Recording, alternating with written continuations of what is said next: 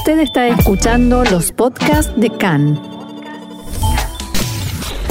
CAN, Radio Nacional de Israel.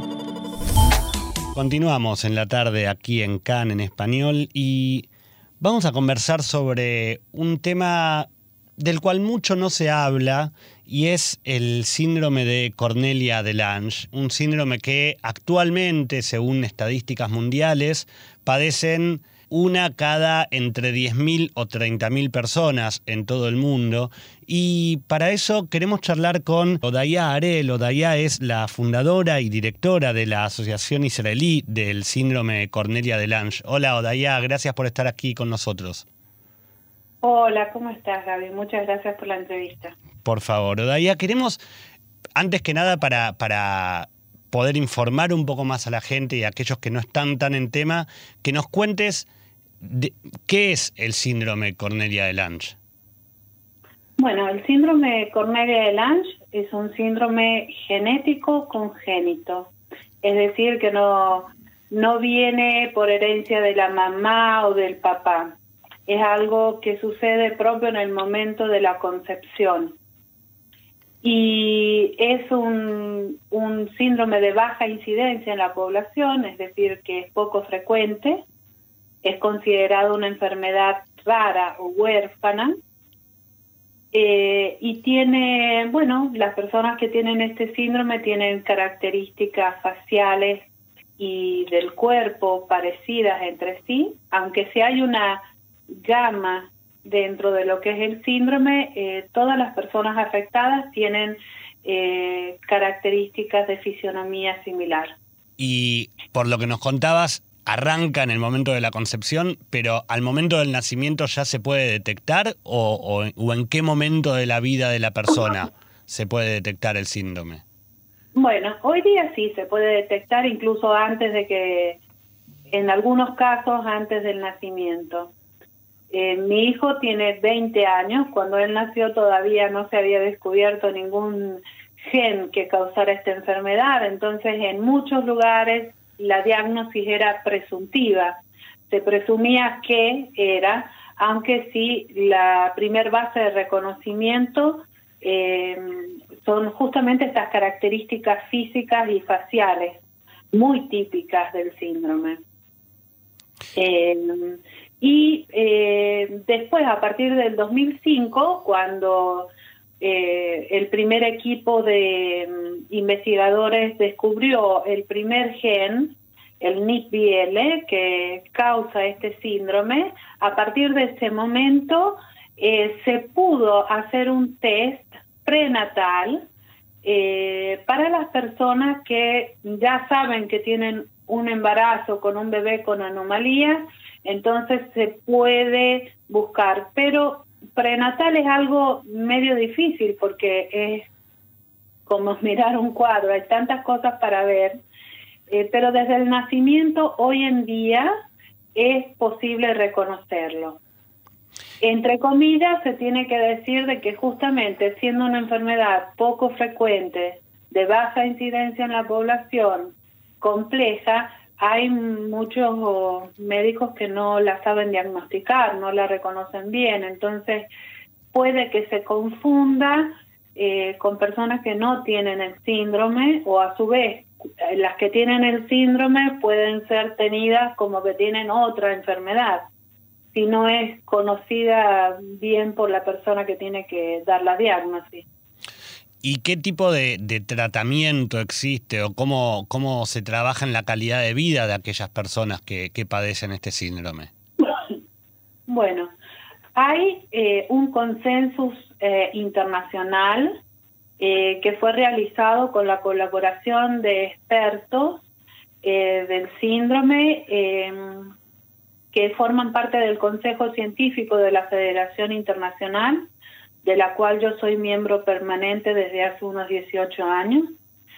Eh, estos médicos que hacen el seguimiento complejo, o sea, de, todo, de, todas las áreas de los pacientes en el arco de la vida del paciente, eh, han podido establecer un montón eh, de consejos de líneas de cuidado para el peso, para la alimentación, eh, y bueno, eso está disponible eh, también en hebreo. Nuestra fundación ha hecho el trabajo de empezar a traducir con la autorización de los autores y el apoyo de las organizaciones que, que han generado este material eh, para que podamos distribuirlo a la población. Por ejemplo, eh, las medidas de peso, de altura, de circunferencia del cráneo no son las mismas para una persona con Cornelia de Lange que para una, una persona que nace sin ningún tipo de problema.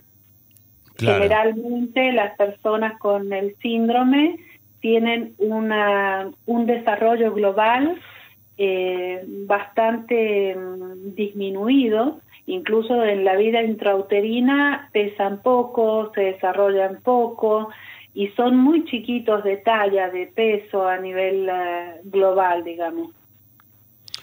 Y recién nos comentabas acerca de, de, tu hijo de 20 años y quería preguntarte cómo, cómo nace y, hace cuánto nace la, Asociación Israelí del Síndrome Cornelia de Lange, del cual, como decíamos, sos fundadora y directora.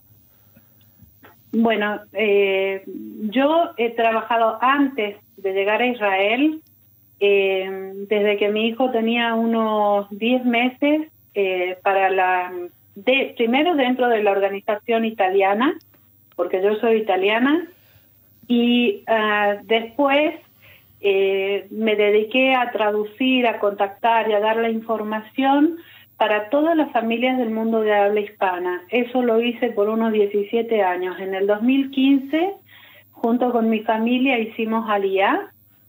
Y cuando hicimos Aliyah, eh, empecé a buscar, tenía ya contacto de algunas familias eh, de Israel, empecé a reforzar este contacto y en el, eh, a mitad, o sea, hubo un primer intento en el 2019, en el 2020 realicé una conferencia de los médicos de esta Federación Internacional que vinieron a dar una conferencia acá a Jerusalén. Y a mitad del 2020 eh, de un grupo inicial que era más grande, un grupo de padres decidimos eh, conformar esta mm, asociación. Eh, ¿Por qué? Porque en el grupo original habían muchas familias que no sabían si los hijos tenían o no tenían este síndrome, otras que habían sido diagnosticados con el síndrome y efectivamente lo tienen y otras que no.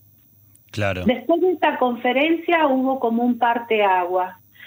Y bueno, obviamente eh, hay quienes tienen mucho dolor en enfrentar todo este tema, porque una diagnosis de una enfermedad rara o un, cualquier diagnosis de una enfermedad sobre un hijo es un dolor que los padres tienen que elaborar mucho.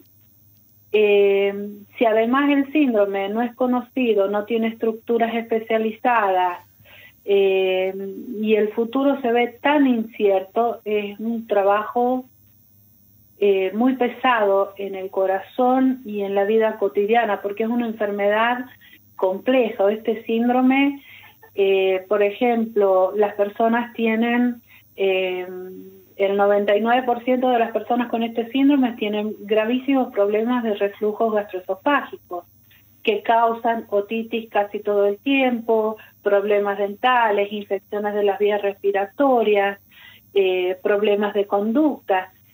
Si como es un eh, reflujo atípico, el que tienen los cornelias de Lange, no viene detectado y no siendo detectado y no siendo diagnosticado, tampoco es tratado.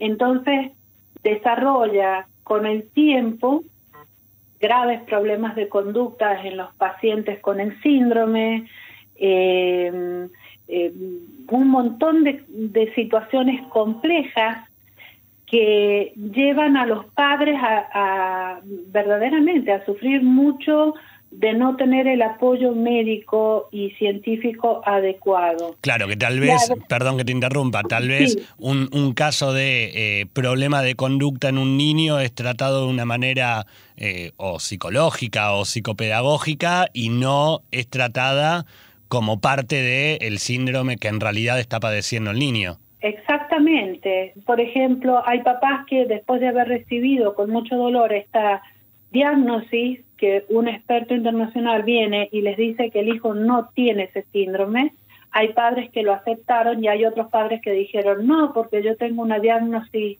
eh, oficial.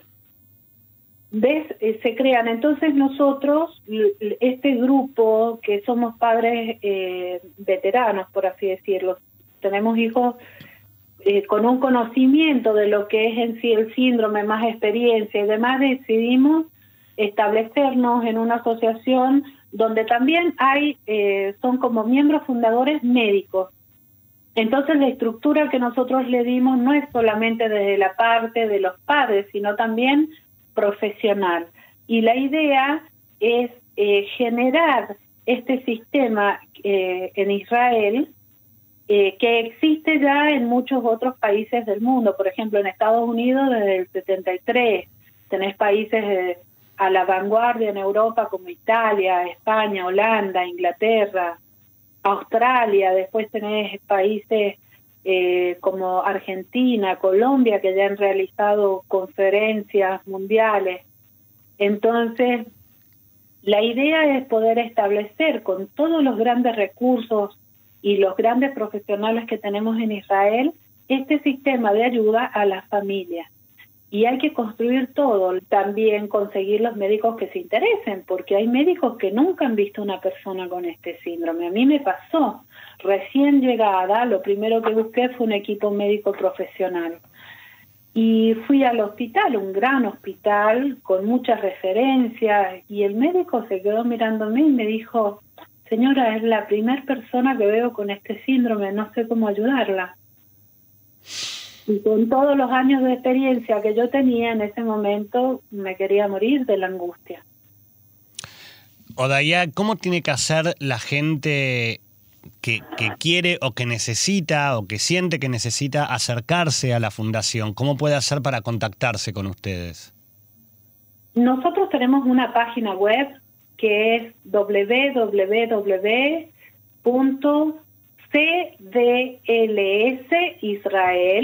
todo junto, punto org, punto il. Y también eh, pueden contactarnos a través eh, del email info arroba cdlsisrael.org.il. Nosotros estamos en este trabajo, en este trabajo de la traducción al hebreo eh, traducción certificada, garantizada y con la autorización de los autores de todo este material médico y científico que ha sido escrito a lo largo de todos estos años por estos expertos que llevan 20 años siguiendo a las personas con Cornelia de un país. Y eso es lo que les da el título de experto, ¿no? Que no solamente ven una de vez en cuando, han visto cientos en un solo país y le han hecho el seguimiento a todos. Y estos médicos han construido un equipo y una red médica en el país. Entonces, aunque si es una enfermedad rara y poco compleja, y compleja y poco conocida, han logrado establecer esta red que es justo lo que se necesita para los papás y para las personas, ¿no? En algún momento los papás no están y siguen los hermanos porque depende de, las, de cuánto es grave la persona, puede tener una vida larga de 60, 70 años.